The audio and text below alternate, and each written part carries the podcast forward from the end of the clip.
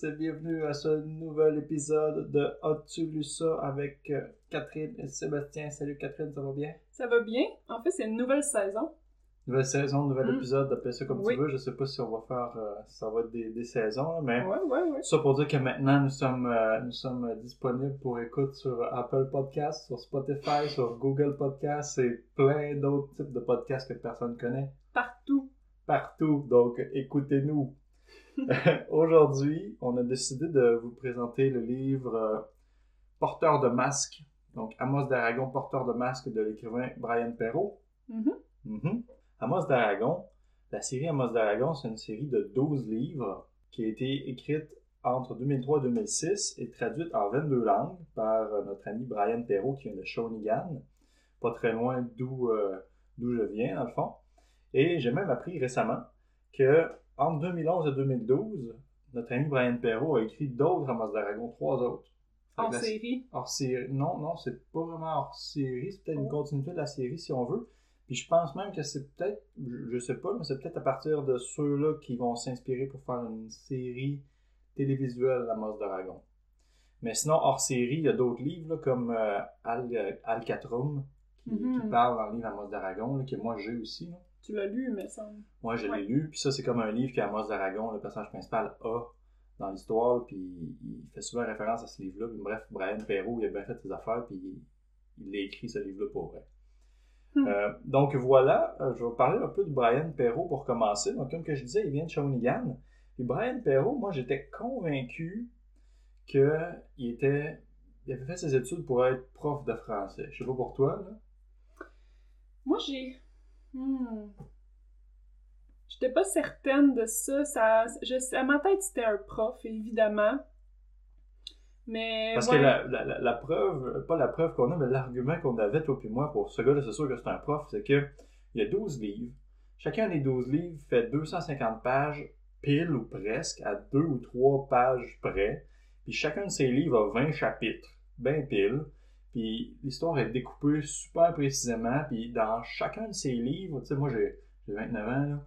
Dans chacun de ces livres, j'apprends des nouveaux mots en français que je comme, hein, tu sais, quand on était jeune à l'école, Ouais. on devait choisir des livres puis les lire.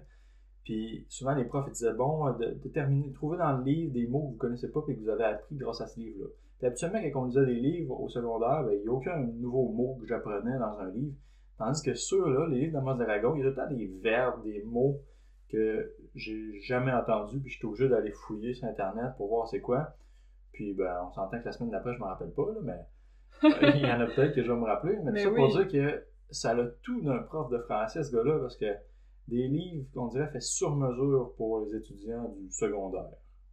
Tout en étant intéressant quand même. Tout en étant très intéressant quand même. Parce que souvent, le matériel pédagogique, c'est pas intéressant pour la majorité des gens. Mais toi, je sais que t'aimes ça, le matériel pédagogique. là. Mais, euh, ouais, ben, en fait, c'est ça. Moi, ce que j'ai vu, c'était qu'il a fait un bac en enseignement du théâtre à l'UQAM, Mhm. puis euh, une maîtrise à l'UQTR en études québécoises, spécialité loup-garou. C'est intéressant, hein? C'est, selon Wikipédia, l'unique loup-garologue québécois. C'est ça, ouais, c'est l'unique loup-garologue au Québec. Mais c'est une espèce de. Il a fait une espèce de maîtrise dans le folklore québécois. Oui, c'est super cool, ça, ouais. Ouais, vraiment. D'ailleurs, les, les seuls livres de Brian Perrault que j'ai vus, autrement qu'Amas Dragon, que j'ai feuilleté, c'est euh, Les créatures fantastiques du Québec. J'en ai au moins feuilleté un. Je Ben sais oui. pas pour toi si tu les as lus. J'ai pas lu, je, je sais c'est quoi. Bon. Mais euh, je pense que récemment, sur l'application audio Radio-Canada, j'ai écouté aussi euh, Mhm. des, des choses écrites. Ben, j'ai écouté ça audio, mais des choses écrites par euh, Brian Perrault sur le folklore québécois. Puis, en fait, moi, personnellement, comme personne, je l'admire beaucoup parce que il met vraiment en valeur nos, nos traditions, puis il rend ça intéressant pour vrai. Mhm. Il rend ça passionnant. Ouais, les livres que tu passes, ça s'appelle Créatures fantastiques du Québec. Il en a sorti trois volumes, si on veut. Euh, premier tome en 2007, deuxième tome en 2009, puis il a sorti Créatures fantastiques, le diable, en 2014. Hmm. Mais c'est vrai, t'as raison, que c'est comme si c'était un fier Québécois, puis pour lui, évidemment, il a fait des études dans le folklore québécois, tout ça, c'est super intéressant, c'est super important pour lui.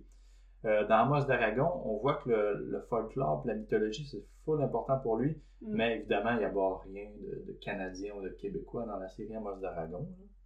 Jamais, dans tous les livres. Ce qu'il faut savoir, c'est que on va parler aujourd'hui du premier livre qui s'appelle Porteur de masque. La, la série Amos d'Aragon de base, si je peux dire, comme je disais tantôt, comporte 12 livres. Moi, j'ai lu les 12 livres récemment. Catherine a lu seulement le premier livre. Donc, moi, euh, j'ai comme une- un point de vue global sur la série Amos d'Aragon que j'aime beaucoup.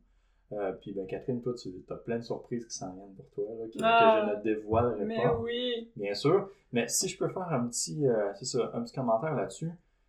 J'ai lu Amos d'Aragon la première fois au secondaire, donc j'avais euh, peut-être 14 ans, autour de ça. Comme la plupart des gens, parce que c'était, c'était c'est sorti en 2003, autour de 2003. Donc en 2003, c'est ça, j'avais 12-13 ans. Et puis, j'ai relu ça à 29 ans, puis je trouve ça vraiment bon, premièrement. Mm. C'est sûr que le premier livre, comme n'importe quel autre premier livre de série, c'est comme un essai, si on veut, puis il essayait des choses, puis son histoire, elle, elle va un peu plus dans tous les sens, puis c'est, c'est comme s'il y avait beaucoup d'action en peu de pages, parce que c'est 250 pages, c'est pas beaucoup. Mais les autres livres, on dirait que ça se place, puis vraiment, il y avait une idée pour chaque livre, puis il la développait bien, même si c'était 250 pages aussi. Euh, mais tout ça pour dire que j'ai vraiment aimé, surtout l'aspect, euh, puis ça, on en parle de temps en temps, tout plus moi, l'aspect mythologique là, qui pousse Oui. quand même assez loin. Puis là, dans le premier livre, c'est pas tant, c'est pas tant que ça. Dans les autres, tu vas voir que c'est un peu plus développé, puis c'est vraiment intéressant. Sinon, autre chose sur Brian Perrault. Euh, J'imagine que tu as vu dans ta petite recherche, il a même fait un jeu vidéo. OK? Non? en fait, il l'a fait, il a scénarisé un jeu vidéo qui s'appelle Sans froid, une histoire de loup-garou. Donc c'est un jeu euh. PC là, qui ça fait plusieurs années qu'il est sorti sur il est sur Steam, il est sur plusieurs plateformes. Ah ouais. Ça, ça m'intéresserait de, de jouer, de voir justement parce que des jeux vidéo faits par d'autres pays, on en a vu euh, sans fin, mais des jeux vidéo des histoires québécoises, je pense que dans le jeu tuer euh, des, des personnages justement dont le village est attaqué par des loups-garous, puis tu dois faire des stratégies pour te défendre. OK, non, C'est ben, intéressant qu'on regarde ça. Moi, je savais qu'il avait fait d'autres livres, évidemment. là. Il y en a un qui s'appelle Very Wolf. Là. En tout cas, c'est à propos, Ouais, j'imagine, ouais. de loup-garou, mais j'ai pas lu ça. Ouais, Mais moi, je, à l'époque, lorsqu'Amos d'Aragon est sorti, il y a un jeu de société, un Ah board game d'Amos d'Aragon qui, Ah qui est sorti, puis ça va l'air. J'ai jamais joué, mais je pense que je. Tout cas, je m'étais déjà informé là-dessus sur Internet. Évidemment, c'est discontinué, c'est un jeu qui n'existe plus vraiment. Mais je trouvais que ça va l'air cool, là, ce, ce jeu-là. Sinon, Brian Perrault, traduit dans 22 langues, Ouais, c'est ça que je disais tantôt. hein, 22 présent dans 26 pays. Ben oui. Moi, je trouve ça fou. Ah, c'est le, le livre ou la série québécoise qui a été la, la plus populaire mondialement. C'est fou, hein? Le Ouais. petit gars de Shawinigan. Justement, c'est proche d'où tu viens. Puis on. Faut vraiment pas se mettre des limites dans la vie parce que euh, c'est des livres super bons. Puis je le sais, je les ai pas tous lus, mais comme si ça fait juste devenir meilleur et mieux développé que le premier tome, euh, moi j'ai confiance ça va devenir super bon. Puis Ouais. j'ai l'impression que c'est peut-être même pas terminé pour lui en, ter- en termes de succès. J'ai l'impression Mm. que ça pourrait être le genre de livre qui, dans les années à venir, dans les autres pays, va avoir encore plus de succès euh, si c'est bien, euh, le marketing est bien fait. Parce que c'est une histoire justement qui n'a pas de, de temps, c'est de la Ouais, mythologie, donc ça Ouais, peut être n'importe quand. là. Puis, une chose à dire aussi là-dessus, moi, avant de. re- J'ai lu le premier tome quand j'étais début d'adolescence aussi. Je pense pas que j'ai lu le deuxième tome. Mais euh, durant l'université, donc quelques années, j'ai lu tous les livres de la saga Percy Jackson, puis Ouais. les, héros, les héros de l'Olympe, de euh, Rick Riordan. Puis c'est très mythologique, c'est sur la mythologie grecque et romaine, ces livres-là. Puis c'est extraordinairement bon, à mon avis. J'ai vraiment aimé ça.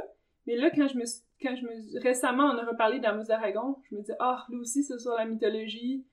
Oh, je me demande si ça va être bon, mais ma soeur l'a relu avec sa fille, puis on dit non, c'est vraiment bon quand Mhm. même. C'est différent de Percy Jackson, c'est une autre chose complètement. Mais étant donné que Percy Jackson, dans les dix dernières années, ces livres-là ont eu un énorme succès, parce que ça, ça existait déjà quand j'étais au secondaire, puis c'était pas connu tant que ça. Et je me dis que peut-être qu'Amos d'Aragon pourrait reprendre la, la popularité juste en surfant la vague de- d'histoires mythologiques de Ok. Percy Jackson. Ça, c'est c'est ce que j'aimerais pour Brian Perrault, là. Euh, parce que si c'est les, les mêmes, des thèmes mythologiques, mais complètement différents, complètement abordés différents, là. Déjà, le premier tome, il mélange des mythologies de plein de pays différents.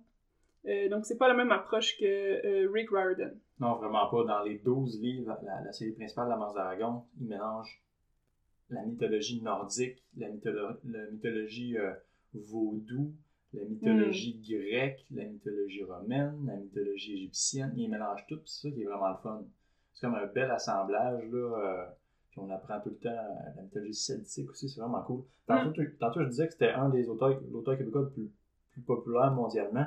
C'est peut-être pas, bon, c'est peut-être pas juste, là, mais je le sais que euh, au- dans la, la- la francophonie, dans le fond au Québec, au Canada, c'est vraiment Amos d'Aragon, c'est une des séries qui, qui, est les plus- qui a été les plus vendues dans toute la francophonie canadienne. Fait que, bon, mondialement, je sais pas, mais 22 langues, c'est pas rien, traduit dans Ah, 22 c'est- langues. Puis, euh, On aurait dû essayer de trouver la liste des 22 langues. Ok. juste pour se dire euh, quoi, croate, tu sais, on sait pas, Ah tu sais, il y a des langues qui, il y a des langues, tu sais, nous on pense à- aux langues européennes, on pense euh, à la langue... Mais je pense que tu l'as lu aussi, que c'est un des premiers auteurs québécois de, de, de romans qui va être traduit en Chine et accepté, euh, traduit en mandarin et accepté en Chine. Ah ouais, ben, ben, moi, ce que je sais, puis ça, on en avait déjà parlé, c'est qu'il y a une série de dessins animés qui avait été faite en Asie. oui, oui, oui. Ça a pogné, mais pas trop. Je sais pas. C'est pour ça que là, présentement, là, on est en 2021. Présentement, ils ont, ils ont comme sorti, une- ils vont sortir une nouvelle série à mode d'Aragon pour enfants au Québec, à Radio-Canada. Mais je sais que dans une couple d'années, ça avait, ils avaient tenté la même chose, mais en Asie. Moi, je trouve que c'est une, histoire qui pourrait être universelle, parce que c'est des thèmes universels, puis il y a on sent pas le patriotisme américain dedans, on sent pas euh, nécessairement des, traces de notre culture religieuse là-dedans. On trouve, on trouve pas grand-chose euh, qui, qui limite vraiment euh, ce, ce roman-là. Tu sais, c'est les thèmes de la famille, le thème de l'amitié, le thème du courage. Tu sais, c'est des bons thèmes.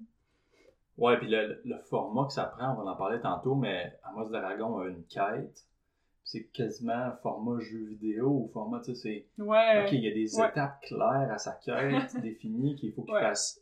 On va en parler tantôt, mais il faut qu'il fasse ça, il faut qu'il fasse ça, il faut qu'il fasse ça. Ça fait en sorte que l'espèce de finalité qu'on connaît et qu'on a hâte de savoir, ça nous donne le goût de lire. tu sais. Parce qu'on sait que pendant sa quête, il va avoir de plus en plus de pouvoir, etc. On veut savoir qu'est-ce qui se passe. Euh, je nous fais un petit résumé du livre en le plus, Oui. le plus short and sweet possible. je nous fais un résumé du livre, on va voir si on en parle. C'est bon? Oui. Si jamais tu veux m'arrêter, euh, gêne-toi pas. Donc, comme je disais, 5 minutes top chrono, je pense pas que je vais être capable. Euh, ouais, quoi? Tu y vas comme tu veux. Ouais. Ça commence avec euh, la famille d'Aragon, qui est composée de Urban, Frila et Amos, qui habitent le royaume de Main. Le royaume de Main, c'est un petit royaume qui est euh, gouverné par le seigneur Edonf, que je qualifierais de stupide et méchant. Ok. Ok, c'est un. Ouais, vas-y. Ah non, excuse-moi. Moi, ce que j'ai noté de Edonf, c'est la citation suivante. Edonf était gros comme une baleine. Ben oui. C'est un, un- un gros méchant. Ah oui. Puis, euh, ben, on voit que il veut juste prendre avantage de, de, de ses citoyens. Si on C'est comme le- de ses. De ses, de ses C'est des, c'est des serres. c'est des ouais, je si on veut. ouais. Edonf, là, c'est vraiment le nom qui fonctionne bien avec ce personnage-là, trouves-tu? Tantôt, j'essayais de déterminer où- qu'est-ce que ça veut dire. Donc, C'est juste laid, je C'est pense. juste, ouais. Récemment, euh, j'ai j'ai ressorti de, de mes vieilles boîtes un, un mini-livret que j'avais dessiné quand j'étais vraiment jeune, qui s'appelait Eyoshi, la jeune japonaise, que t'as lu, Sébastien, Avec intérêt. avec intérêt, il y a quelques pages. Euh, c'est une petite histoire que j'avais écrite très courte. Puis dedans, mon méchant, je l'avais Ouais. il était, il était comme asiatique, là. Tout le monde était asiatique, dans le fond. Et je l'avais appelé Touquin. Ouais, ouais. Parce que je me trouvais que c'était un nom qui était laid puis qui fitait bien avec le méchant. Puis quand j'ai relu en préparation Eldonf, j'ai fait ouais, c'est comme vraiment un nom qui fit, à- qui fit bien avec le personnage qu'on qu'on a, que je trouvais comme Touquin, c'est juste il y a pas de bon personnage qui peut s'appeler Touquin, tu sais. Je trouve que Brian, il avait, il avait bien fait ça. Ouais, donc ça commence comme ça, que la famille d'Aragon est, dans un royaume qui est gouverné par ce seigneur-là, qui est, on, comprend que c'est pas le fun, habiter là. Puis cette famille-là, c'est la plus pauvre du royaume. Euh, puis euh, un matin, Amos, il va chercher des crabes et des mollusques euh, pour pouvoir nourrir sa famille. Puis en, se rendant chercher des, crabes et des mollusques, il rencontre une sirène, sirène Crivania. Donc ça commence fort. il la rencontre dans un secteur qui appelle la baie des cavernes. Puis Crivania, la sirène, est blessée, est en train de mourir. Puis elle donne à Amos un trident en ivoire, puis une pierre blanche. Puis elle lui dit Rends-toi au bois de Tarcassis et dis à la reine des fées, Gwenfadrille, que Crivania, la reine des sirènes, est morte et qu'elle t'a désigné toi comme étant porteur de masque. Là, tout le monde fait Quoi? Pardon? Tu sais, qu'est-ce qui se passe? En même temps que je un enfant, j'ai 12 ans, puis je lis ça, suis un peu largué. Là. Il se passe donc une affaire dans ce paragraphe-là. La, la, reine des sirènes veut que tu ailles voir la reine des fées, puis elle te donne. Bon. Fait que là, on voit que rapidement, premier chapitre, ça, ça niaise pas. Amos d'Aragon a déjà une mission, une quête. Il doit se rendre au bois de Tarcassis pour aller rencontrer la reine des fées. Malheureusement, euh, les Dragons ont des problèmes avec Edonf. Euh, mais ça fait en sorte que bon, la famille quitte le royaume d'Omain pour se rendre au bois de Tarcassis. Là, j'évite les détails, mais ils font ça de. Ils, réussissent à partir du royaume d'Omain avec de l'argent et des chevaux en dupant le seigneur Edonf de manière très comique. Donc, tout le monde. C'est comique, mais c'est intéressant. On en reparlera. Ah, ok, on en reparle. mais tout le, monde, tout le monde part donc pour Tarcassis. Ensuite de ça, il passe par un petit village ou un bourg qui s'appelle Bratel-la-Grande puis à Bratel-la-Grande, euh, il y a ce qu'on appelle dans le livre l'ordre des chevaliers de la lumière. Et il y a le chevalier Barthélemy qui les accueille à Bratel-la-Grande, puis leur explique que Yon, le purificateur, est le seigneur de Bratel-la-Grande, puis lui, il brûle toutes les sorcières, puis tous les hommes animaux de la région. Yon, le purificateur, veut comme purifier les environs de, de toute sorcellerie, puis il décide de brûler tout le monde. Euh, parce que il y a un mystère qui entoure le petit bourg de Bratel-la-Grande, c'est que depuis quelques temps, la plupart des, habitants sont changés en pierre dans les environs. on ne sait pas trop pourquoi. Mais on va le découvrir plus tard. Dans ce petit village-là, un bon matin, Amos, il se rend compte qu'il y a un garçon au marché qui vole la nourriture. Puis il décide de suivre le garçon qui vole la nourriture. Puis il se rend compte que c'est un homme ours, ce jeune garçon-là, puis qui s'appelle Béorf. Et que récemment, Béorf mais ses parents se sont fait brûler au bûcher par Yon le purificateur, donc il est rendu orphelin. Amos le suivi jusque dans sa tanière, si on veut, puis Béoff raconte euh, les difficultés des hommes animaux dans le monde des humains, parce qu'ils sont considérés comme étant des sorciers, parce que c'est un humain qui peut se transformer en animal. Béoff, lui, peut se transformer en ours, mais il y a des hommes animaux de toutes les sortes. Euh, puis Béoff, il peut se transformer en ours, puis il se cache, puis il va voler de la nourriture pour survivre, parce que c'est un jeune homme de lui aussi de 12 ans, parce qu'à d'Aragon, je ne l'ai pas dit encore, mais il y a 12 ans. Hmm. Il se cache pour survivre, donc il va voler de la nourriture au marché. Euh, puis au final, ce qui se passe, c'est que quelques jours plus tard, Yon, le purificateur, attrape Béorf. Mais Béorf, c'était devenu, si on veut, l'ami d'Amos. Donc, Yon, le purificateur, veut mettre Béorf au bûcher, mais encore une fois, de façon euh, de façon intrépide et sagace, notre ami Amos d'Aragon va sauver Béorf. Et ensuite de ça, Béorf et Amos, se sauvent. Puis Béorf, il explique à Amos que lui, il a vu les gorgones. Puis il sait que c'est pour ça qu'il y a des gens autour du village qui sont transformés en pierre. C'est qu'il y a des gorgones, qui sont une créature de la mythologie grecque, qui, elles, les gorgones, lorsqu'elles regardent quelqu'un euh, avec leurs yeux, lorsque le regard de quelqu'un croise une gorgone, la personne se transforme en pierre. Hein, donc, ça, c'est quelque chose de la mythologie grecque qu'on se rappelle peut-être.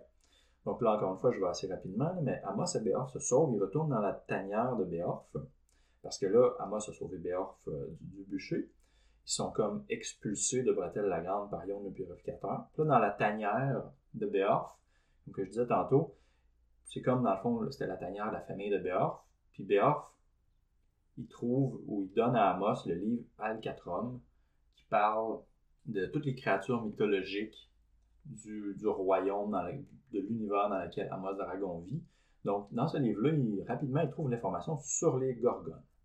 Puis là, Amos et Beorf discutent ensemble et on apprend que Yon, le purificateur, un pendentif à son cou. Ce pendentif-là, il le volait à un sorcier. OK? Puis, c'est pourquoi il veut voler, qu'il veut brûler, pardon, tous les sorciers qui rencontre ou les gens qui, ont, qui font de la magie parce qu'il a peur que le sorcier revienne lui voler son pendentif. On apprend ensuite que les gorgones sont au service du sorcier qui veut reprendre le pendentif. Donc, c'est un peu pour ça que tous les habitants sont transformés en pierre. C'est parce que Yon, le purificateur, qui est le seigneur de Bretelle la Grande, a volé un pendentif à un sorcier, puis lui, il veut récupérer le sorcier. Puis on apprend que le sorcier, bien, il y a une armée de gorgones. Finalement, Amos et euh, Béorf retournent à Bretelle la Grande, et se rendent compte que tout le monde sur place a été pétrifié. Donc maintenant, c'est tout le village qui a été pétrifié, Yon, le purificateur inclus. Et sur place, il rencontre un druide. Donc, tout le monde est en pierre, sauf Amos et Béorf qui viennent voir, qui, qui se rendent compte qu'est-ce qui s'est passé. Euh, et il y a un druide qui est là, puis qui leur dit Écoutez, euh, c'est toi le porteur de masque, ta tâche n'est ni plus ni moins de ramener l'équilibre juste dans le monde. Là, encore une fois, là, les choses se passent vite, Amos il arrive dans un village et tout le monde est pétrifié, puis y un monsieur, un vieux druide, un peu... euh, Hyper sale, hyper sale, plein Qui- de végétation. qui lui apprend que, ben, mon petit gars de 12 ans, euh, ta nouvelle tâche, c'est de rétablir euh, l'équilibre dans le monde. Donc, le druide donne finalement le pendentif de Yon, le purificateur, à Amos et Béorf, parce que le druide, apparemment, il avait retrouvé ce pendentif-là. Puis, à ce moment-là, Béorf et Amos décident de se séparer. Béorf va entreprendre, si on veut, la chasse aux gorgones, pendant que Amos va finalement se rendre au bois de Tarcassis pour rencontrer la reine des fées. Mais rapidement, Béorf se fait capturer par le sorcier qui veut retrouver son pendentif, qui s'appelle Karmakas, qui est un naga. Les nagas, eux, sont des hommes serpents. OK, puis c'est lui le sorcier qui est le boss des gorgones. Ensuite de ça, en, se rendant au bois de Tarcassis, Amos rencontre le vieux Junos. Le vieux Junos lui raconte que lorsqu'il avait 11 ans, il a dansé avec les fées dans le bois de Tarcassis et que lorsqu'il est sorti du bois de Tarcassis, ensuite de ça, il était rendu un vieillard. Donc, il avait dansé pendant genre 60 ans avec les fées sans s'en rendre compte. Le temps avait avancé super rapidement. Il annonce ça à Amos. Là. Là, Amos, ensuite de ça, il se rend finalement à la reine Gwenfadril, la reine des fées, puis elle lui explique ce en quoi consiste le, la mission des porteurs de masques. Dans le fond, elle lui explique que les porteurs de masques peuvent maîtriser la magie des éléments. Les quatre éléments principaux qui sont l'air, le feu, l'eau et la terre. Puis elle lui explique qu'il y a quatre masques de puissance dans lesquels on peut insérer quatre pierres de puissance. Pour l'instant, Gwen Fadril donne à Amos le masque de l'air. Et la petite pierre blanche que Amos trimballait avec lui depuis le début, mais c'est une pierre de puissance du masque de l'air. Euh, Amos pardon, accepte euh, la, mission d'être porteur de masque à condition que son ami Junos, qui avait dansé avec les fées et avait vieilli de 60 ans à une nuit, redevienne un enfant. Hmm? Donc, euh, les fées acceptent. Finalement, Béorf, lui, il se fait attraper euh, assez, assez rapidement par euh, Karmakas le sorcier parce qu'il cherche son pendentif, mais Béorf, lui, le pendentif l'avait caché. Pendant ce temps-là, Karmakas s'est installé au château de Bretelle-la-Grande avec les Gorgones. Il a vaincu l'armée de Yon, le purificateur. Puis dans le fond, Béorf est emprisonné là parce que Karmakas le sait que c'est lui qui a volé le pendentif puis qui est caché quelque part. Mais il y a une gorgone qui s'appelle Medusa qui, elle, aide Béorf à s'échapper. Pendant ce temps-là, Amos danse avec les fées et fait le. Il boit du nectar de pissenlit puis je sais pas trop quoi. Et euh, il retourne ensuite à Bérion, qui est une grande ville qui est plus grosse que Bretelle-la-Grande, mais qui est près de Bretelle-la-Grande. Et il arrive là-bas, puis il se rend compte que Junos, son ami, qui était un vieillard, euh, qui a dansé puis qui a vieilli de 60 ans avec les filles, est rendu un adulte. C'est lui le roi de Bérion. Puis il lui explique que Amos l'a sauvé parce qu'il a pu retourner dans le temps, devenir petit, puis devenir ensuite de ça seigneur de la, de la Hmm. grande ville de Bérion. Bref, je n'ai pas les détails. Mais ensuite de ça, on- Amos apprend à, à apprivoiser ses nouveaux pouvoirs du masque de l'air. Donc, on apprend qu'il peut discuter avec les, les- les- les oiseaux. Il peut, il peut euh, envoyer des messages dans des bulles d'air, si on veut, aux gens qui sont loin de lui. Il peut lever des, des vents, des, faire des petites bourrasques de vent, des affaires du genre. Donc, ensuite de ça, Béorf, qui lui est, pendant ce temps-là, qui est emprisonné, non, pardon, il s'est fait sauver par Médusa, des Gorgones. Euh, puis Médusa, lui, dans le fond, Médusa, dans le fond, elle veut savoir où est caché le pendentif, puis elle l'amadoue, puis elle manipule Béorf. OK? Et en manipulant Béorf, elle finit par savoir il est où le pendentif, Puis là, dans les entrefaits, Karmakas arrive, puis il dit Haha, t'es naïf. Là, Medusa a dit à Béof Haha, t'es naïf, on t'a tout manipulé, maintenant on sait où le pendentif, tu vas nous le donner. Et là, on apprend que Karmakas est en fait un serviteur du dieu Seth, qui est un dieu à tête de serpent, qui est un dieu du mal, et que c'est Seth, dans le fond, qui, manipule Karmakas pour arriver à ses fins, qu'on comprend pas trop pour l'instant. Euh, et ensuite de ça, Medusa pétrifie finalement notre ami Béor qui devient, lui, en pierre. Euh, pendant ce temps-là, Amos est à Bérion avec son ami Junos, puis il met sur pied une grosse armée pour aller, euh, si on veut, défaire le sorcier Karmakas. Ils vont se monter une grosse armée avec des boucliers en miroir pour que les gorgones se regardent dans le miroir, puis qu'ils ils se pétrifient elles-mêmes. Ils font, ils font même une espèce d'élevage de mangoustes. Pas un élevage, mais il a pu voir des mangoustes parce que les mangoustes, ça En mange. peu de temps, là. Ça, ça mange les serpents. Fait que là, ils savent que les gorgones, je l'ai pas dit, mais ils ont des cheveux en serpent. Fait que ça va bon. Apparemment, c'est bien important d'avoir des mangoustes. Non, Là, mais a- c'est- parce qu'ils savent qu'il va y avoir une pluie de serpents. Apparemment, ils savent. C'est-tu Medusa qui leur dit ça à ce moment-là? Je sais pas, mais là, ce qui se passe, c'est que, que oui. hein. Medusa est pleine de remords d'avoir pétrifié Béorf. Parce que Medusa, pendant quelques jours, était devenue une amie de Béorf, mais elle l'a trahi pour savoir où était le pendentif. Medusa décide de changer de camp. Elle décide d'aller voir Amos puis de l'avertir que Karmakas se prépare, euh, etc., etc. Peut-être que c'est là qu'Amos a l'idée des mangoustes, mais je sais pas trop. Bref, ce qui se passe à ce moment-là, c'est que il y a un petit combat là, entre le sorcier puis ses gorgones, puis la- l'armée de, de Bérion, de Junos, avec les boucliers en miroir, comme j'expliquais tantôt. Et ben, ils gagnent. Hein? Je, vais- je vais faire ça bref, les gagnent. Medusa décide de se regarder elle-même dans un miroir pour se pétrifier. Puis en se pétrifiant, une gorgone, elle libère tous les gens qu'elle, elle a pétrifiés. Fait que par amour, par amitié, elle va libérer Béorf. Ensuite de ça, notre ami Barthélemy, qu'on a rencontré au début, qui était chevalier de la lumière de Bethel-la-Grande, devient le nouveau seigneur de Bethel-la-Grande. Et Yon, le purificateur, qu'on se doutait qu'il n'était pas, c'était pas un gentil gentil, il n'était pas fin-fin, Pas net. euh, il avoue à Barthélemy, qui est le nouveau seigneur de Bethel-la-Grande, qu'il a tué son père. Donc, il a tué le père de Barthélemy. Euh, puis pour ça, ben, Barthélemy le fait exiler et lui fait tatouer au front le mot meurtrier. Pour que peu importe où ce qu'il va en exil, il va avoir le mot meurtrier tatoué dans le, fond, dans le front. Et le livre finit de cette façon-là. Ça finit que Seth, le dieu du mal à tête de serpent, que ça, si on veut, ses plans avec Karmakar, ce sorcier, ont échoué, mais ça finit qu'il offre à Yon un, deal. Il offre euh, la vengeance si euh, devient son, allié. Donc le livre finit comme ça, qu'il y a comme un nouveau méchant, encore plus méchant qui va, qui va apparaître. Donc j'ai fait un résumé en peut-être plus que 5 minutes. C'était peut-être peut-être long, mais maintenant on peut, on peut en discuter. On peut retourner au début puis en discuter. Mais en fond, à la fin, Amos, il a tué Karmakas. Ah ouais? En se servant du trident de Ah. Cribania de la Reine des Sirènes. Oui. Euh, donc c'est important de dire que euh, c'est ça. Elle a été vengée quand même. En fait, c'est pas. Non, c'est pas vrai. Cribania a été tuée par les Mériens. Moi, je vais parler de plusieurs choses là, Ben, il y a que, que j'ai aimées. C'est ça. Là, cette fois-ci, là, cette fois-ci, à la place de- d'y aller chapitre par chapitre, qu'on part chapitre par chapitre, comme qu'on qu'on avait fait la dernière fois, moi, je pense que c'est ça. C'est une bonne idée de. On va faire un petit résumé de 10 minutes de tout le livre, puis ensuite de ça, on va parler de ce qui nous intéresse pour vrai. On va parler de qu'est-ce qu'on a aimé. Euh, bon, moi tout d'abord, c'est ça. Je suis super admirative de l'univers merveilleux fantastique euh, de Brian Perrault. Donc déjà, je suis un peu vendue d'avance. Ouais, on peut-tu peut se parler de quelque chose? Moi, là, Oui. un jeune homme de 12 ans qui devient le- avec un fardeau de sauver l'humanité. Ouais, ouais. C'est Je comprends pourquoi, parce que comme je disais tantôt, c'est vraiment format livre pour étudiants du secondaire. c'est vraiment Puis- jeunesse. En secondaire 1, on a quel âge? On a 12 ans.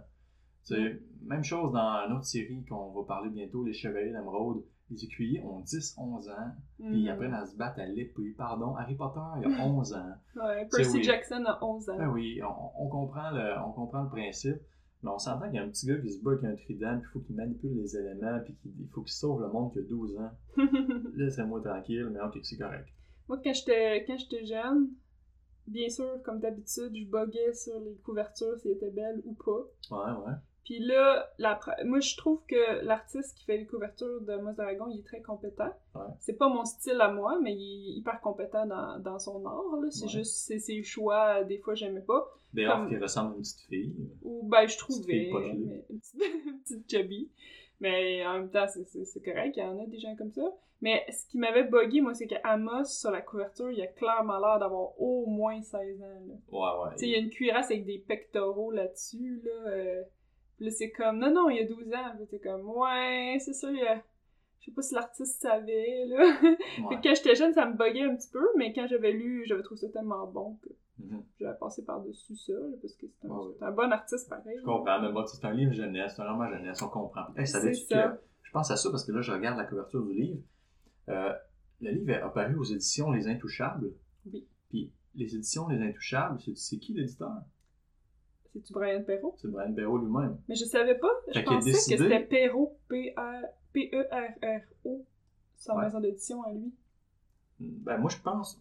T'as peut-être raison, parce que je sais qu'il que, qu'il édite lui-même, mais j'ai comme l'impression que c'est peut-être lui qui a fait ses 12 livres, format 250 pages, puis qui s'est édité lui-même. Je sais pas, ou peut-être qu'il a commencé chez Les Intouchables, puis euh, finalement, quand ça a été en train de renouveler, il a décidé de s'auto-publier. Je sais pas. Peut-être, peut-être. Mais euh, Les Intouchables, et c'est sûr que moi, je connais peu euh, cette maison-là. Là. Mm-hmm. Non, je disais n'importe quoi. Euh, les Intouchables, c'est pas du tout la maison d'édition de Brian Perrault. C'est, distinct. Euh, même si plusieurs des romans de Brian Perrault ont paru euh, aux éditions Les Intouchables, c'est pas du tout sa maison d'édition. Ok, continuons. Nous sommes bien renseignés. Nous sommes enseignés. Nous sommes professionnels. Nous t'entendons.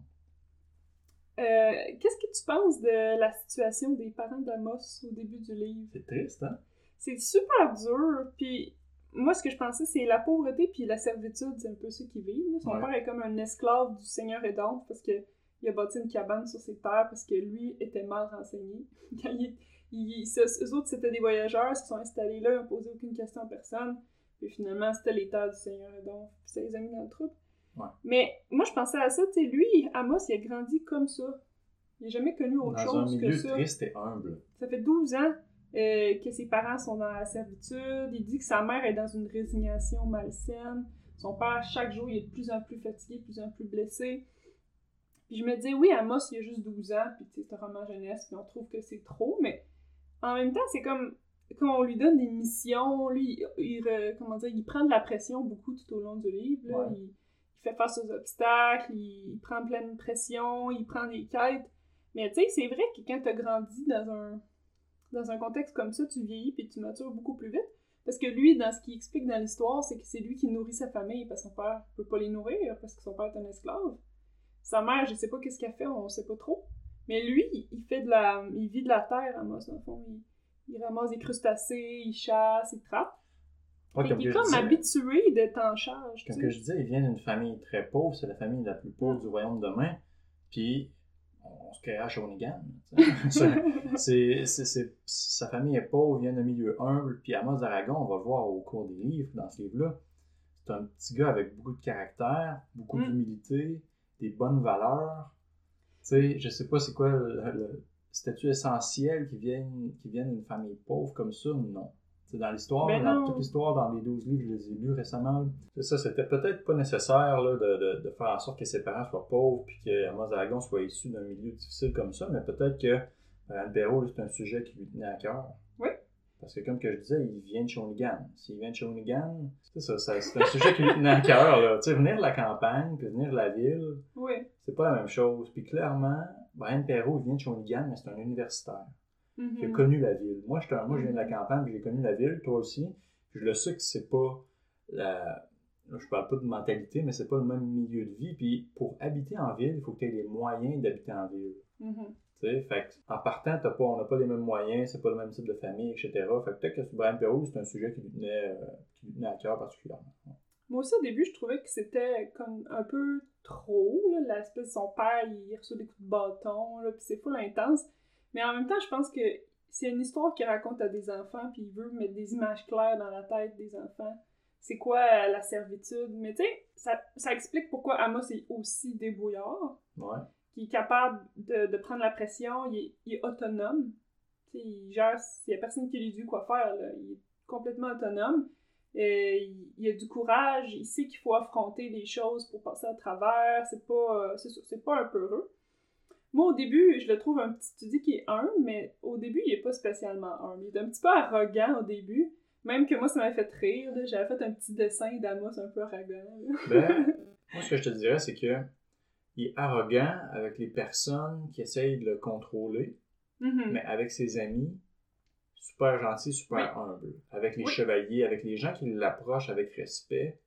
Il va être respectueux puis humble. Mais Oui. avec les gens, comme je pense au Seigneur Edonf ou le Ion le purificateur, il sait que c'est des, euh, c'est des gens qui essaient de tirer profit d'une situation, il sait que c'est des, entre guillemets, des crosseurs. Fait que ces gens-là, oui, il va être arrogant parce qu'il veut leur prouver qu'ils sont pas aussi intelligents qu'ils pensent qu'ils sont. Parce qu'Amos Aragon, Ouais. on le voit, lui, c'est un petit wise. Ouais. Puis on n'a pas parlé encore, mais il tripe ses énigmes. Puis il résout plein d'énigmes. Ouais. Puis il entourloupe le monde avec sa logique, Mhm. avec son intelligence, si on veut. Il tire avantage de tout ça parce que dans le livre, il rencontre beaucoup de crosseurs. Puis lui, dans le fond, il revire ça contre eux autres. Puis comme je pense à l'auberge, la personne qui voulait lui faire payer pour euh, sentir la nourriture. Ouais. Bon, euh, d'autres exemples comme ça que je, on n'ira pas en détail, mais voilà. Je pense qu'il est arrogant avec les personnes qui méritent Ouais, ouais. euh, ce genre de réaction-là. là. Mais c'est sûr, puis je pense que on, on devient, c'est comme, c'est une autre façon de dire que lui, il, il devient ce qu'il a besoin d'aide pour faire face à la vie qu'il a. Ben oui. Fait qu'il est devenu euh, super confiant quand il s'adresse aux adultes, là. Il y a 12 ans, là, puis il s'adresse 12 ans, de, de cette ouais. façon-là à des adultes, là, puis il leur tient tête, là, juste parce qu'il sait que c'est injuste ce qu'ils font. Puis son but, c'est de rétablir un équilibre juste dans le monde. Oh, oui, oui. Hein? Mais tu sais, tu vois que c'est ça, il, est- il a développé de la confiance qu'il avait besoin pour survivre dans la vie qu'il avait. Puis ça lui sert tout, autour du livre, tout au long du livre, il est super confiant. Puis euh, c'est, c'est, une chose d'être intelligent, puis d'être vite, comme lui. Mais c'est aussi une autre chose d'avoir la confiance, de, de faire des paris risqués comme lui il fait. Là. Ah, puis il en fait beaucoup, là. Ouais, il en fait ouais, beaucoup ouais. dans le premier livre, imagine les 12 autres, tu sais. Mais c'est ça, en même temps, oui, il est un peu confiant, puis euh, un petit peu arrogant dans un sens, mais c'est vrai que l'auteur le montre bien qu'il est, il est- il est gentil, il est protecteur envers, envers les gens qui aiment ou les gens plus faibles.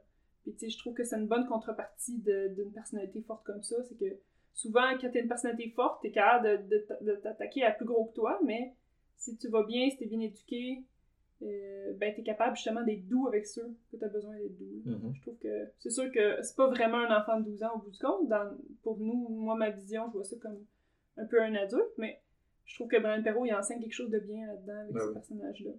Puis comme je disais, il y a 12 livres. Puis Bon, dans les autres livres, ça va être un peu plus euh, bien défini ce qui se passe du début à la fin du livre. Dans ce livre-là, c'était mettre la base de c'est quoi un porteur de masque, c'est quoi ta mission, c'est quoi, la, la- la- le- si on veut, l'univers dans lequel on va baigner pour les autres livres. Euh, mais là, il y a 12 ans, puis le le 12e livre, je pense qu'il y a 15 ou 16 ans. là. Il n'y a pas 20 ans. là. C'est pas un an par livre ou comme, comme dans Harry Potter, par exemple. Mhm. Je pense que dans le 12e livre, il y a 15-16 ans. là. Puis ça, on, se doute que s'il y a un 12e livre, c'est parce que ça va bien ses affaires. hein. fait qu'il est rendu qu'il full powers, là, puis etc. Mais bon, il, y a genre 15-16 ans. là. La ruse de la soupe aux roches au début, il y a la ruse du bâton magique, l'âne qui fait caca de l'or. Oui. Tout ça, c'est sûr que quand j'ai relu le livre récemment, ça me disait quelque chose, mais je me dis, je sais, je l'ai lu quand j'avais genre ça, peut-être 13-14 ans. Mais en même temps, moi, ça me rappelle vraiment les, les vieux contes médiévaux, là. Tu sais, le style chaboté, là, tu sais, des entourloupes, euh, Tout, tout à fait. puis le- des, des paris risqués, puis des histoires comme ça. C'est vraiment un vieux conte. Moi, quand j'étais jeune, on avait genre des super, de, genre de super grands livres avec des belles illustrations. puis C'était tous des vieux contes. puis C'était tout le temps des contes comme ça. J'avais ça aussi, le Chaboté, un gros gros livre. Ouais. là. Ah ouais. Peau d'âne, tu sais, des histoires comme ça. là. Moi, j'aime ça. Ça m'a fait un petit, euh, petit souvenir nostalgique de mon enfance. J'ai aimé ça. Ouais. Euh, c'est comme les histoires de Charles Perrault un petit peu. Puis lui, c'est Brian c'est Perrault. vrai, il s'appelait. Charles Perrault, l'auteur Oh. de, de ces contes-là, qui étaient des contes euh, à la base assez sadiques.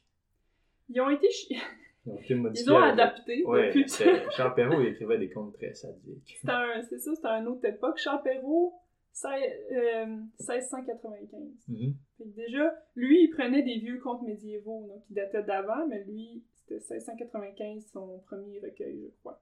Mhm. Quand j'étais plus jeune, j'ai appris le conte du Chaboté, que j'avais le gros livre, là, comme on parlait, là. Peut-être Ouais, qu'il y a des gens qui vont reconnaître ça. J'avais le gros livre chez moi. Euh, c'est un livre pour enfants, mais je l'ai appris par cœur, ligne par Ah, ligne, Ouais. juste pour le réciter. En tout cas, T'aurais que- été bien avec les fables de La Fontaine. Fort de la Fontaine, ouais, ouais, j'en avais euh, lu une couple. Réciter, c'est... Moi, j'ai une question pour toi, Sébastien.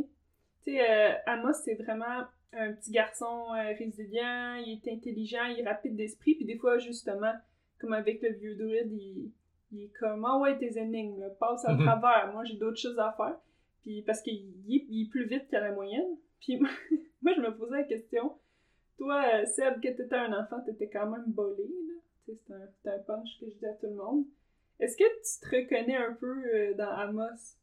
T'es un espèce de petit enfant bolé, puis... euh, dans sens que moi, je me reconnais dans Amos à 0%. Ah ouais, c'est vrai, ça. Ben, Ah, j'ai- j'aime les valeurs d'Amos parce que j'aime, je trouve que justement, il est très familial, il est très, il prend soin de ses amis. Tu sais, là-dedans, je me reconnais, Ouais, mais je comprends ce que je me reconnais pas dans son personnage de petit vite. Mais toi, t'étais un petit vite. Non, mais j'ai aimé aussi que t'as dit, t'as dit qu'il était un petit vite résilient. Puis Oui, bon, ben oui, moi, t'étais un petit vite Euh, résilient, toi écoute, est-ce que je me reconnais dans lui probablement plus que toi? ouais, ouais. Mais je me demandais si ça, dans ta tête, t'étais comme, mais oui, mais oui, passe une. Parce que l'autre fois, je, je m'amusais à te poser des énigmes, puis le gros ouais. plaisir, puis t'étais comme, ah ouais, une autre, tu sais. Non, non, pour être, euh, pour être honnête avec toi, non, parce que euh, je- jamais je m'imaginerais dans la peau d'un petit gars de 12 ans qu'il faut qu'il sauve l'univers, puis qu'il ait comme des pouvoirs. Puis, fait que non, je me suis jamais vraiment Ah, euh, projeté dans Amos Dragon. Je me suis jamais imaginé que j'étais lui. Mais ouais, là, écoute, euh, je pense que je- à un certain degré, il y a des choses que. que, que- ouais, on peut faire des, des liens, mais je pense que tout le monde peut faire des liens avec un personnage comme ça. ouais, ouais, ben, mettons, moi, pas tant, mais. Tu voudrais-tu que je sois ton Amos Dragon? Non, mais je voulais Non? savoir si, si t'avais aimé ça, parce que quelque part, tu te retrouvais un petit peu dans ce personnage-là, Je comprends ce que tu veux dire, mais quand on est un enfant et qu'on lit un livre, à la base, on veut s'identifier peut-être. Ouais, ouais. Comme je te dis, je pense pas que je m'identifiais plus qu'un autre petit garçon. Tu sais, mon ami Mm. Marc-André, a lu ça. Puis je suis sûr que lui aussi, il se projetait là-dedans, comme Hey, c'est moi l'héros de ce livre-là. Quand on est un enfant, là, y a de quoi, je m'identifiais plus à Harry Potter ou Hermione qu'à Amos Ben oui. Dragon. tu Toi, sais. t'étais clairement Hermione. Ah, peut-être, je sais Quand pas. t'étais jeune, je suis sûre. J'étais un Gryffondor. Je suis toujours un Gryffondor. Euh, Ça tout ça reste pour dire. Tout ça pour dire que non, pas, pas plus faut, là. Même, même si je, je tripe énigme, là, puis euh, Ok. je, je suis ça, là. Bon. D'ailleurs, euh, je vais lancer un petit remerciement à Marc-André Cossette. Oui. Parce qu'au début euh, du livre, c'est identifié clairement en lettrage d'enfant. Ben, disons que ça devait être un adolescent qui a écrit, il a écrit ça. Ben ben Mais il y a son nom complet, son adresse postale et son numéro de téléphone. Ouais, Marc-André, c'est son, son livre. Marc-André, c'est mon ami qui nous a prêté la série Amos d'Aragon. Ouais. Euh, puis c'est ça, là, dans... parce que lui, ils avaient au complet avec Alcatrum, l'autre livre, tout ça. Puis il Mhm. nous a prêté gentiment, puis je les ai tous lus. Euh, puis je sais que Marc-André tripe sur ce genre d'histoire-là, là, puis on, bon, il y a plusieurs années, on, on s'échangeait, on se donnait des livres de ce style-là, puis Ouais, ça, ouais. dans le livre, c'est drôle, Marc-André Cossette, telle adresse, numéro de téléphone, au cas où qu'il perd le livre. Au cas où qu'il perde son livre. je trouvais ça cute. Est-ce que dans les 12 tomes, il y a ses coordonnées au complet comme ça au début? Je pense que non. Je moi, j'aurais Tu trouvé. regarderas, je pense que non, ça me dit rien. Est-ce que Marc-André, c'est une personne qui prend soin de ses choses? Ah oui, Il y a extrêmement. ça- Moi, je trouve que les livres sont impeccables. Ah oui, c'est, c'est- il fait, Ouais. fait très attention choses. Marc-André. Bon, sinon, dans les autres choses que j'ai aimées, à moins que tu voulais enchaîner avec quelque chose, euh, je te suis, non, vas-y. moi, j'ai aimé beaucoup euh, toutes ces inspirations mythologiques, Ah bien oui, sûr. ça, je te dis, c'est la pointe Ouais. de l'iceberg. Dans les autres livres, là, ça, ça va de mieux en mieux. C'est ce qui m'a fait aimer cette série-là. Comme, j'ai lu ça en étant enfant, mais là, on dirait que là, j'apprécie encore plus. C'est Ouais. très bien écrit. L'histoire, l'histoire, là, même dans le premier livre, là, j'ai, en préparant le, le- le podcast aujourd'hui, j'ai, feuilleté le premier livre, et je me rends compte que il savait déjà qu'est-ce qui allait se passer au 12e livre, puis au 11e livre. Ah ouais. Il fait des liens déjà Hmm. que.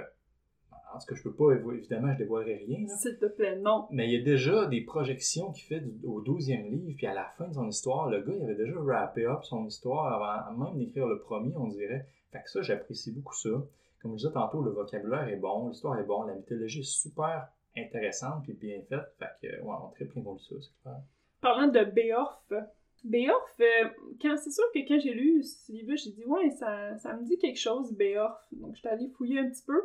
C'est parce que dans le, le, le Hobbit, euh, Oui, euh, il y a un personnage qui s'appelle Beorn, donc une lettre de différence. oui, qui est l'homme. euh, Qui est l'homme qui se transforme en ours. L'homme ours. Fait que, euh, que son peuple, c'est les Béorniens. Oui. Euh, donc, je me suis dit, là, est-ce que Dans, c'est... dans Amos d'Aragon, c'est les Béorites. C'est ça, là, dans Tolkien, c'est les Béorniens. Mais encore là, c'est même pas, écrit en anglais Tolkien. Ouais, c'est un autre nom, là. Euh, donc, dans mes recherches, ça dit que les, euh, les hommes qui se transforment en ours dans la mythologie, c'est la mythologie nordique et germanique, Oui. c'est les berserkers. Les berserk. Les guerriers berserk. Ben, les berserk, c'est un pouvoir berserk. Ouais. Mais le peuple qui se transforme en animaux, il y a les loups, les ours, différents animaux, sont les berserkers. Euh, donc, je me suis dit, c'est sûr qu'en appelant son personnage Beorn, qui est vraiment quasiment la même chose que Beorn dans Tolkien, moi, je pense que Brian Perrault, il a juste fait son petit hommage là, Oui. à Tolkien, puis j'ai aimé ça. Mais dans Tolkien, c'est les, en anglais, c'est les Beornings. La Ah, culture là, de, que- la culture de Beorn, qui est le, le- ce qu'on Mhm. appelle un skin changer dans, dans, Ouais. dans Tolkien, mais aussi qui sont les, les dans. Dragon, c'est les hommes animaux. Mais ouais, c'est les, les skin changers, les Beornings. Puis dans Tolkien, je sais pas. Oui, je pense qu'il y a des skin changers en n'importe quel animal aussi. Mais oui, effectivement, c'est un hommage comme, que j'ai aimé. là. comme tant de, de, de, de romans fantastiques font des hommages à. C'est ça, mais au, lieu de me déranger comme d'habitude, j'ai plus aimé ça. C'est sûr que son personnage il est le fun, Beorn, il est gentil, euh, il, est, il est courageux aussi, il est, il est très... euh, c'est un super bon numéro 2 là, pour notre Ah ouais, héros. Là. C'est vrai. Puis en même temps, je trouve que Amos, il le respecte beaucoup, puis il, euh, il aime beaucoup, puis il lui fait confiance vite, puis tu sais, il l'aide tout de suite, puis ils ont comme une belle amitié qui est, qui est pas juste voici le héros puis son second, tu sais, ils ont une belle amitié C'est ça, puis euh, Beorn, égale, ouais. Dès qu'il rencontre Amos, il est comme sur ses gardes parce qu'il n'est pas habitué qu'un humain soit sympathique avec des hommes animaux. Ouais, Mais Amos, c'est parce qu'il connaissait pas les hommes animaux. Puis tout de suite, il utilise beaucoup de respect quand il parle avec Beorn, tout ça, puis il essaie de comprendre sa situation parce que Beorn se cache. Euh, puis c'est ça, l'amitié se développe assez vite. Comme tu disais, c'est un super bon sidekick. On va se rendre compte que finalement, Beorn et les Béorites, les 12 prochains livres, ça va être une grosse, grosse partie de Ouais, l'histoire. T'as-tu lu tous les livres, toi? Non. hein? non, non, non. Ça va être une grosse partie de l'histoire, puis effectivement, c'est la mythologie nordique, là, euh, tout ce qui est euh, le dieu Odin, puis le Valhalla, puis etc. Puis Mhm, ouais. c'est- ça, c'est vraiment intéressant. là. Sinon, dans la mythologie, il y a bien sûr Médusa, mais tu sais, il y a peu de choses à dire pour moi sur Médusa. Ah. Médusa, je ne l'ai pas décrite, là, mais c'est une gorgone. Puis on va en prendre dans la mode d'Aragon, en tout cas dans l'univers de la mode d'Aragon, qu'il y a différents types de gorgones. Mhm. Des gorgones euh, aquatiques, des mers, des gorgones, euh, bon, des, des montagnes, des forêts, bon, il y en a plein de sortes. Puis elle, dans le fond, elle a des ailes parce qu'elle peut euh, voler. Elle a des yeux qui, lorsqu'elle regarde quelqu'un, elle- la personne se transforme en pierre, comme je disais, mais elle a une chevelure de serpent. Ça, je l'ai mentionné rapidement tantôt pendant mon Ouais. résumé, mais elle a une chevelure de serpent. Bref, elle a une apparence semi-attirante. Surtout qu'elle a des gros crocs, si on veut. Ça, Ouais, ça, son ouais, ouais. apparence est semi-attirante. Mais Beorn, il la trouve très belle, puis il y a une, il y a une petite romance avec Ben, elle. c'est ça, puis ça, on va savoir plus tard. cute. On va savoir plus tard pourquoi elle est belle. C'est parce que euh, Médusa, je peux le dire, ce qui n'est pas vraiment un punch, Médusa, c'est une gorgone des mers. Puis les gorgones des mers sont belles. Tandis Ah! que les autres gorgones Ouais. qui constituent l'armée de Karmakar sont pas les gorgones des mers, puis sont pas belles. Sauf que elle, c'est pas ça qu'elle dit à Beorn. Elle dit, euh, quand je vais avoir euh, 19 ans, Ouais. l'âge que Méduse est devenue laide, je vais devenir laide. Ouais, c'est parce que ne sait pas qu'elle est une gorgone des mers. Parce que Ah! Karmakar, c'est qui est comme son père, le, sor- le sorcier qui l'a Ouais. pris sous son nez quand elle était petite, et il a jamais dit ça, il a jamais appris ça. Fait que c'est pas un punch que je dis là, Ouais, mais ouais. pourquoi elle est super belle pour une gorgone? C'est Pour parce une que- gorgone. C'est parce que c'est une gorgone des mers. Puis elle sa peau est pas la même couleur que les autres gorgones, puis etc. Mais bref. C'est sûr qu'à la fin du tome 1 qu'on qu'on vient de lire, elle meurt. Mais, Elle meurt, elle, elle est pas morte, elle est pétrifiée. Puis ça, on apprend que tous les personnages qui ont été pétrifiés au long du premier Mhm. tome, euh, ils sont dépétrifiés lorsque la gorgone ouais. qui les a pétrifiés meurt. Sauf Fait que là, elle s'est suicidée. Assez, non, assez pétrifiée, assez auto-pétrifiée pour pouvoir sauver Beorf. Donc moi, j'ai hâte de savoir dans les prochains livres, dis-moi le pas, comment est-ce qu'ils vont la ramener à la vie. J'ai bien hâte. Écoute, c'est. tu peux pas le deviner. ok, mais dire good. ça de même. Euh, mais tout ça pour dire que même quelqu'un qui. le- tu sais qu'il va revenir à la vie, apparemment? Ben, je l'ai vu sur la couverture de tous les autres livres. Ah ah. Mais ce qui se passe, c'est que c'est. Comment je dirais ça? Pour un lecteur, si tu vois pas la couverture des livres, puis tu lis, puis tu lis, puis tu lis, tu t'en douteras jamais qu'elle va revenir à un moment donné. Mhm. À un moment donné, elle disparaît, puis ben, là, comme là, elle est pétrifiée elle-même, puis elle- pour, pour dépétrifier Béorf, elle s'est pétrifiée par amitié. Parce qu'à la fin du livre, c'est ça, elle apprend l'amitié, puis elle voit que Béorf était gentil avec elle, puis elle avait jamais connu d'amis de toute sa vie, parce qu'elle se faisait bosser par Karmakas, puis l'armée de Gorgone. Puis lorsqu'on lit Amos d'Aragon, Euh, on ne sait pas qui va revenir. Mais là, on vous l'annonce, on est désolé. Ouais, sorry about that. Sinon, dans, dans la mythologie, il y a aussi la Dame Blanche qui est là. Oui. Là, la Dame Blanche, la Dame Blanche, c'est un terme qu'on a entendu souvent, je sais pas pour toi, là. Il y a comme... du lac, la dame blanche. la Il y en a comme des bonnes puis des pas bonnes. Souvent, c'est des. Soit c'est. euh, Moi, la Dame Blanche que j'ai entendu beaucoup, c'était en lien avec les fées, justement, où c'est une magicienne qui est bonne, des fois c'est une mauvaise, des fois c'est une sorcière. Puis souvent, ils font allusion à la Dame Blanche dans la- l'histoire canadienne, que Parine Perrault connaît, là. Euh, que c'est des apparitions de spectres de femmes dans les chutes. C'est euh, des femmes qui seraient mortes euh, de façon injuste, puis là, elles sont comme, elles hantent, elles apparaissent dans la brume des chutes des fois, là. Puis il y a même une histoire de Dame Blanche connue à Québec pour la chute Montmorency. C'est vrai? Je trouve ça super parce que j'étais comme, oh, on a notre propre Dame Blanche à nous à chute Montmorency. Ah, ça me dit quoi? Sauf que dans l'histoire de euh, Namos Aragon, c'est plus une, une- quasiment une déesse, la Dame Blanche. La là. Dame Blanche, euh, Ouais. dans le fond, il y a les dieux dans Mozaragon, les dieux du bien, les dieux du mal. La Dame Blanche est comme à l'extérieur de tout ça. C'est Mhm. comme elle qui, comment je dirais ça, qui prend soin des humains.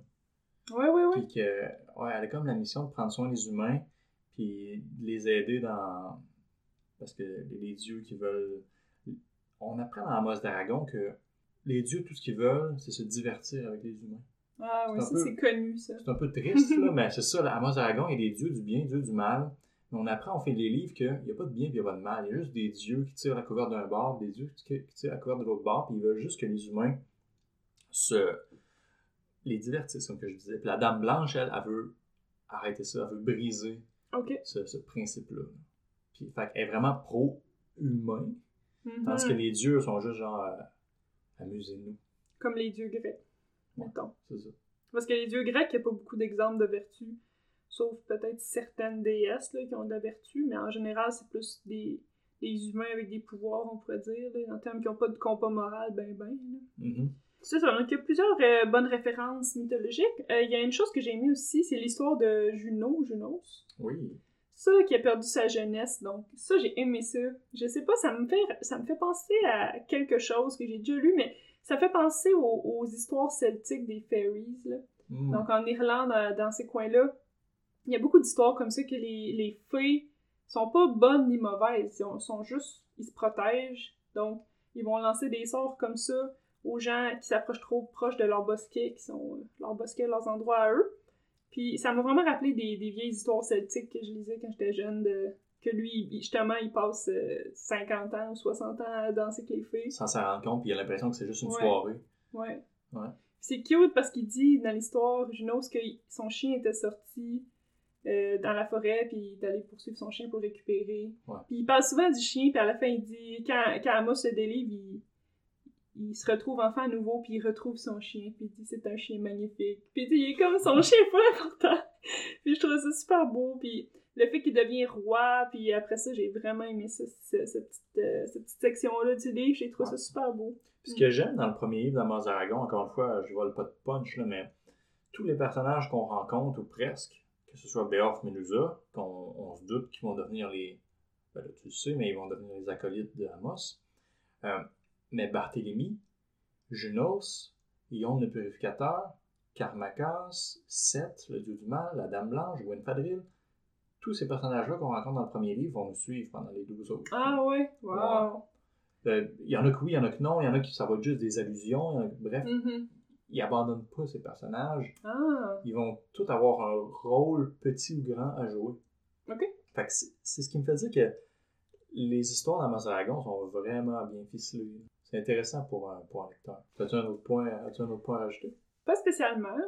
Euh, une des choses que moi j'ai aimé, je sais pas si t'as aimé ça aussi, c'est quand il décrit la, la cachette terrier de, du père de Beowulf. Parce que Beowulf, il vit dans une maison au début, mais finalement, Ouais, ouais. il retourne pas dans sa maison parce que ses parents sont morts, mais il va aller dans la tanière. et Ouais, ils ont une cachette. Ils ont une souterraine. genre de cachette, puis là, il sort de ça, de la bouffe, euh, du miel, des gâteaux, des noix. Tous les trucs que les ours sont réputés aimer, mais que moi j'aime, tu sais. puis là, ils disent que c'est plein de livres là-dedans. Il y a une petite lucarne qui, fait de la lumière. Puis je me disais, ça, c'est la... ça, c'est un, un rêve commun des gens qui aiment lire, tu sais. Une petite cachette dans la forêt avec de la nourriture, une lucarne puis des livres. Je sais pas qu'est-ce que t'en pensais. Moi, j'avais le goût d'aller là. Ah ouais, c'est clair, là, puis ça avait l'air cosy, tu sais. Ouais, ouais, puis il retourne tout le temps là, puis j'ai j'ai pas lu les autres livres, j'espère que des fois ils vont retourner, mais c'est sûr que des, des réserves alimentaires, il faut que ça se remplisse éventuellement. Ah ouais. Mais euh, je trouvais ça le fun parce que Beoff, il est vraiment cosy, il est vraiment, euh, il, est fa- il est vraiment facile à aimer, tu sais.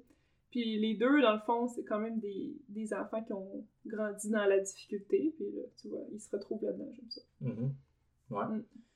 Moi, j'aimerais aborder un autre sujet. Toi, Catherine, aimerais-tu avoir des pouvoirs sur les éléments? Oui. Parce que là, quand on apprend qu'à Mos d'Aragon, il y a un premier masque, le masque de l'air, dans lequel il y a une pierre de puissance seulement, puis il peut communiquer avec les oiseaux. Mhm, Les oiseaux n'ont pas peur de lui, tu sais, puis il appelle les oiseaux, puis ils viennent, c'est super. mhm. Il peut faire lever le vent, il peut envoyer des messages. Il appelle ça faire des, des sphères de communication. hein. Ouais. Je sais pas, il amène de l'air, il fait une boule avec ses mains, il parle dedans, il envoie un message, puis dans les airs, puis ça peut, ça peut faire des, des- des- des- de la distance, là, ces messages. Là. Mettons que tu es à 10 km de moi, là, je peux t'envoyer un message là, avec ma voix. À cette heure, on peut, à cette heure, on peut envoyer un message texte. veux Ouais, ouais. Ouais, mais tu sais, c'est quand même, là, la personne reçoit ça, puis elle entend ça dans ses oreilles, puis même les gens autour de la personne l'entendent, puis Mm. c'est quand même utile pour un héros comme ça. Tu sais, Brian Perrault, il a placé ses pions. là. C'est comme un Oh. pouvoir super important pour la suite des choses, parce que oui, ils vont être séparés les uns des autres. Ouais, ok, ok. Sauf que eux, ils peuvent peut-être pas lui répondre pour Mm, non. c'est ça. C'est ça que le pouvoir sur les oiseaux, moi j'aimerais ça. J'aime ça les animaux. Ta mère aimerait ça. Mais c'est ça, je voulais dire, mes parents ils aimeraient beaucoup ça, c'est des ornithologues. Ils aimeraient ça qu'on puisse appeler des oiseaux. Mais c'est sûr que de lui, le contrôle sur l'air, c'est comme le fun, tu peux voler, là, je pense, là. Euh, ouais, ouais, bien évidemment, ça fait rêver, là. Parce que, ouais, exactement, là, tu sais pas encore les autres pouvoirs vont, vont lui. Les autres pierres vont lui donner quel pouvoir. Là, on sait qu'une pierre de l'air, ça fait ça. D'après tout, qu'est-ce que va faire le feu, la terre, puis l'eau? L'eau, ben, j'imagine le contrôle sur l'eau, pouvoir respirer dans l'eau, sûrement, pouvoir ne pas se noyer, euh, faire euh, des, des tempêtes. Il fait des affaires fucked up des fois que ses pouvoirs, tu vas voir. Pouvoir sur le feu, malheureusement, j'ai j'ai- j'ai vu un petit extrait d'un livre où il se sert du feu, là. Ouais. Allumer des feux, c'est pas une surprise. il, il discute avec des petits, des petits démons du feu ou des petits diables de feu, T'as lu ça où? Dans un des Amos Aragon. Pourquoi tu le sais? Ouais, parce que tu les as lus vraiment vite, puis vraiment pendant un long moment, puis des fois je te tannais, puis j'ai entendu, j'ai vu des petits bouts. Ah, je t'ai lu des livres. Tu m'as lu des Oh, ah, c'est vrai. Non, donc j'ai quand même une idée de, de certains trucs qui s'en viennent, mais en même temps, ça me donne juste le goût des lèvres. Mais le pouvoir, moi, je trouve le plus mystérieux, peut-être, c'est celui de la terre. Les plantes, Les plantes. Peut-être. Ah. Faire des tremblements de terre, peut-être. Mhm. Euh, euh, creuser des tunnels, peut-être. Ah. Je sais pas, y a... ça arrête plus. Tu là. vas voir. Mais moi, personnellement, c'est sûr que le pouvoir sur l'air, t'as l'impression qu'il va pouvoir voler. Ça, ce serait le fun de pouvoir voler. Tous ces pouvoirs-là sont intéressants. Hein? Parce que je ferai pas ça. On se le cachera pas. Parfait. Mais en même temps, est-ce que moi j'ai envie d'avoir des responsabilités comme Amos? Non. Mhm. Sauf qu'Amos, lui, a grandi à- en ayant mille responsabilités. Mais quand t'as 12 ans, t'as pas tant de responsabilités, tu sais. Fait que peut-être lui, c'était assez bienvenu. mais non, mais lui, il fallait toujours qu'il nourrisse sa famille. euh, C'était quelque chose, là. Là, il- ses parents, à la fin, je sais pas, ses parents, ils se placent comment, là? Je me souviens pas. Ils habitent où, ses parents, à la fin? À la fin, dans le fond, c'est Junos, qui est Ouais. le, le- le seigneur de Bérion, les a retrouvés. Ouais. Puis leur il- Junos leur a donné euh, une chambre dans son château. Ok, c'est permanent, ça? Ouais, maintenant, euh, tout va bien pour les parents d'Amos. Mais c'est ça, maintenant, Amos, il n'a plus la responsabilité de, responsabilité de nourrir ses parents. Donc, il peut aller faire toutes les aventures qu'il veut, là, il- dans un sens. Ouais, mais ça disait que son père, depuis qu'ils sont partis du royaume de main, son père c'est quelqu'un de très manuel, puis il était capable de se trouver des petites jobines. C'était comme un artisan, son père. si C'est ça, ouais. Il était Ouais. capable de se trouver des petites jobines là, pour subvenir aux besoins de lui et sa femme. Ouais. C'est drôle, pareil, parce que, Puis là. tu sais, il y en a des psychologues qui parlent de- du syndrome, justement, que quand t'es un enfant, t'as l'impression que tu dois t'occuper de tes parents, là. Il y en a des enfants que ça existe, moi, j'en ai, j'en ai connu, là. à fait, ouais. Puis c'est normalement c'est pas bon, tu sais, ça a des séquelles sur les enfants, là, de- des enfants qui ont comme grandi trop vite puis en, en s'occupant de leurs parents. Ouais. Mais dans ce livre-là, j'ai sûr que il va probablement peut-être pas aborder ça, mais dans la vraie vie, c'est des choses qui arrivent, des, des parents qui s'occupent de enfants, mais en même temps, il faut qu'un jour ils puissent justement se libérer puis aller faire leur propre projet, là, ce qu'Amos fait, Mhm. qui, qui est cool. Qui est un gros projet. Sauver le monde. Sauver le monde. fait que, euh, vite de même, euh, as-tu d'autres sujets que tu veux parler qui te viennent en tête? Hmm, non, non. Non, mais vite, vite demain, je veux savoir euh, qu'est-ce que tu penses, parce que j'aime ça de poser ces questions-là. Qu'est-ce que tu penses qui va se passer pour la suite des choses? parce que moi, je le sais. Euh, c'est sûr qu'Amos, il va aller ramasser d'autres pierres de pouvoir, parce que c'est comme ça que ça marche. Une quête de héros comme ça. Parce que là, pour l'instant, on sait pas encore qu'il y a comme une guerre entre le bien et le mal. On sait juste qu'il y a Seth, le dieu du mal, qui est là. Puis Oui, bon, c'est ça. C'est pas fini avec ça. D'ailleurs, à la fin, là, Ouais. euh, quand Yo, le purificateur, il, il se fait ramasser par. euh, il se fait tatouer meurtrier dans le front, Ouais. puis ils disent on va te bannir. C'est une histoire qui existe déjà. C'est l'histoire de Caïn et Abel dans la Bible. Oui. Donc, euh, c'est intéressant. C'est encore de la mythologie, sauf que c'est de la mythologie euh, judéo-chrétienne. Mhm. C'est pas, j'ai aimé ça. Parce que c'est en même temps, on se dit, voici le, le pire châtiment qu'on peut faire à quelqu'un, mais en même temps, là, il y a, il y a Seth qui le ramasse, donc ça n'a pas d'importance qu'il y a le mot euh, C'est drôle, c'est dans le front. c'est un lien avec le, le- le livre Le Père de nos pères qu'on avait lu.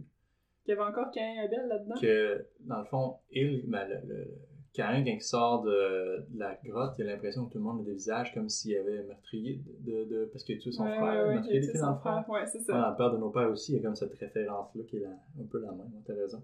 Ouais, c'est ça. Je me suis. Fait que moi, qu'est-ce que tu penses qui va se passer, là, le prochain, prochain livre? Prochain livre, une chose à la fois, là. Il y en a 11 Euh, autres, là. Écoute, euh, Seth, il va continuer de faire des manigances, mais euh, je, je sais pas. C'est sûr que moi, je pense que euh, probablement que Beorf, ben là, on en parlait, mais va avoir le goût de sauver Medusa d'une manière ou d'une autre. Ça ouais. pourrait être une de leurs quêtes. Amos, il va sûrement essayer de trouver quelqu'un pour euh, lui indiquer quoi faire d'autre. Peut-être qu'il va retourner voir les filles, je sais pas. Ok. Sinon, pas. question, question peut-être plus facile. Ouais, T'as aimé ça? Tu le recommandes, ce livre-là? je le recommande. Ah oui. Je sais que ma nièce Eliakim, qui a 9 ans, elle les a écoutés audio, parce que sur l'application audio Radio-Canada, tu peux écouter Amos d'Aragon, volume 1, lu par Brian cool. Perrault. Elle a Ah beaucoup oui, aimé bon, c'est ça. un bon conteur. Ma soeur, qui est sa mère, elle a beaucoup aimé ça aussi. Euh, donc, euh, non, non, euh, je sais que c'est bon. Puis, euh, justement, je suis, je suis enthousiaste. Puis, je le recommande. Ouais. Quelque chose qu'on n'a pas parlé aussi, c'est que Amos d'Aragon, porteur de masse, donc le premier tome, a été adapté à la Cité de l'énergie de Shawinigan Oui! pendant plusieurs années. Donc, il y a Ouais. eu un spectacle à- sur la scène à la Cité de l'énergie à côté du, euh, du Saint-Maurice. C'est ce premier livre-là qui est comme représenté pendant la. C'est une espèce de pièce de théâtre avec des artistes de cirque, puis bon, plein d'affaires en même temps. Une Son et lumière. son et lumière, exactement. puis c'est une scène 360 degrés qui tourne, puis il y a plein de décors fantastiques. C'est puis au-dessus de l'eau, ça se peut-tu? Il y a une partie de la scène qui est Ouais. sur l'eau, ouais, puis il y a quelqu'un en sidou qui. Euh, en tout cas, il y a comme des combats qui, qui se font sur l'eau, là, puis il quelqu'un en sidou qui. euh, c'est comme les, les- gens qui ont des petits overboards, là, tu peux te propulser avec de l'eau en dessous, là. Ah, avec des jets d'eau. C'est ça, avec un jet d'eau, puis là, il y a quelqu'un en sidou à côté qui, qui alimente, dans le fond, avec le moteur du sidou, qui alimente le- l'espèce de hoverboard, là, qui est avec un jet Il d'eau dessous. vole un peu. C'est ça, puis là, il y avait des combats sur l'eau, puis des. Wow! Ouais, anyway, euh, tout ça pour dire que moi, je l'ai vu, ce spectacle-là. Ah, Euh, c'était vraiment bon. je suis jalouse. Tu sais, Brian Perrault, un gars de Shawinigan, c'était de l'énergie à Shawinigan. Ils ont fait vraiment un beau partenariat. C'était des bons articles, des, des artistes de cirque là, vraiment bons. Puis c'était tellement un beau spectacle. Euh, c'est le genre de spectacle à de l'énergie qui vaut vraiment la peine. là. Chaque Ouais. année, il y en a des nouveaux. Là. Ouais. Euh, bref, euh, il y a eu Dragao pendant des années aussi. Il y a eu, bon, la Masse d'Aragon, c'était là pendant plusieurs années. Moi, j'ai vu ça, très impressionné. Encore une fois, Amos d'Aragon euh, perdure, puis euh, ça s'adapte. hein. Il y a, comme on disait, ben là, il y a des livres audio de Brian Perrault, c'est cool, parce que c'est un bon conteur. Il y a les livres, il y a les téléséries euh, d'animés euh, qui vont sortir à Radio-Canada bientôt, qu'il y a eu même en Asie. Puis Mhm. ben, il y a eu la... C'est ça. Ouais. Euh, puis il y a aussi des... sûrement des pièces de théâtre qui ont été faites sur Amos d'Aragon, mais ça, C'était de l'énergie, c'était vraiment cool. Shawinigan, c'est. Shawinigan est moins ghetto qu'était. Écoute, euh, hein, on essaie de sortir de la misère comme on peut. Mais une oui, chose oui. à la fois. Mais c'est moi, j'avais jamais été à Shawinigan avant. Ouais. J'ai découvert Shawinigan il y a peut-être 5 ans, je sais pas, parce que ma soeur a déménagé dans le secteur. Puis le vieux Shawinigan est super, mais on m'a dit que c'était pas comme ça avant. Mais Mais moi, j'ai aimé ça. Ce qui se passe, c'est que Shawinigan a longtemps été le Klondike du Québec. tu sais. Mhm. Pour plusieurs raisons. Premièrement, pour euh, l'hydroélectricité. Deuxièmement, pour les pâtes et papiers. Troisièmement, pour les industries pétrochimiques. Ouais, ouais, Ce sont ouais. trois industries qui ont vraiment fleuri, là, v'là 100 ans. là. C'était le gros hype, là.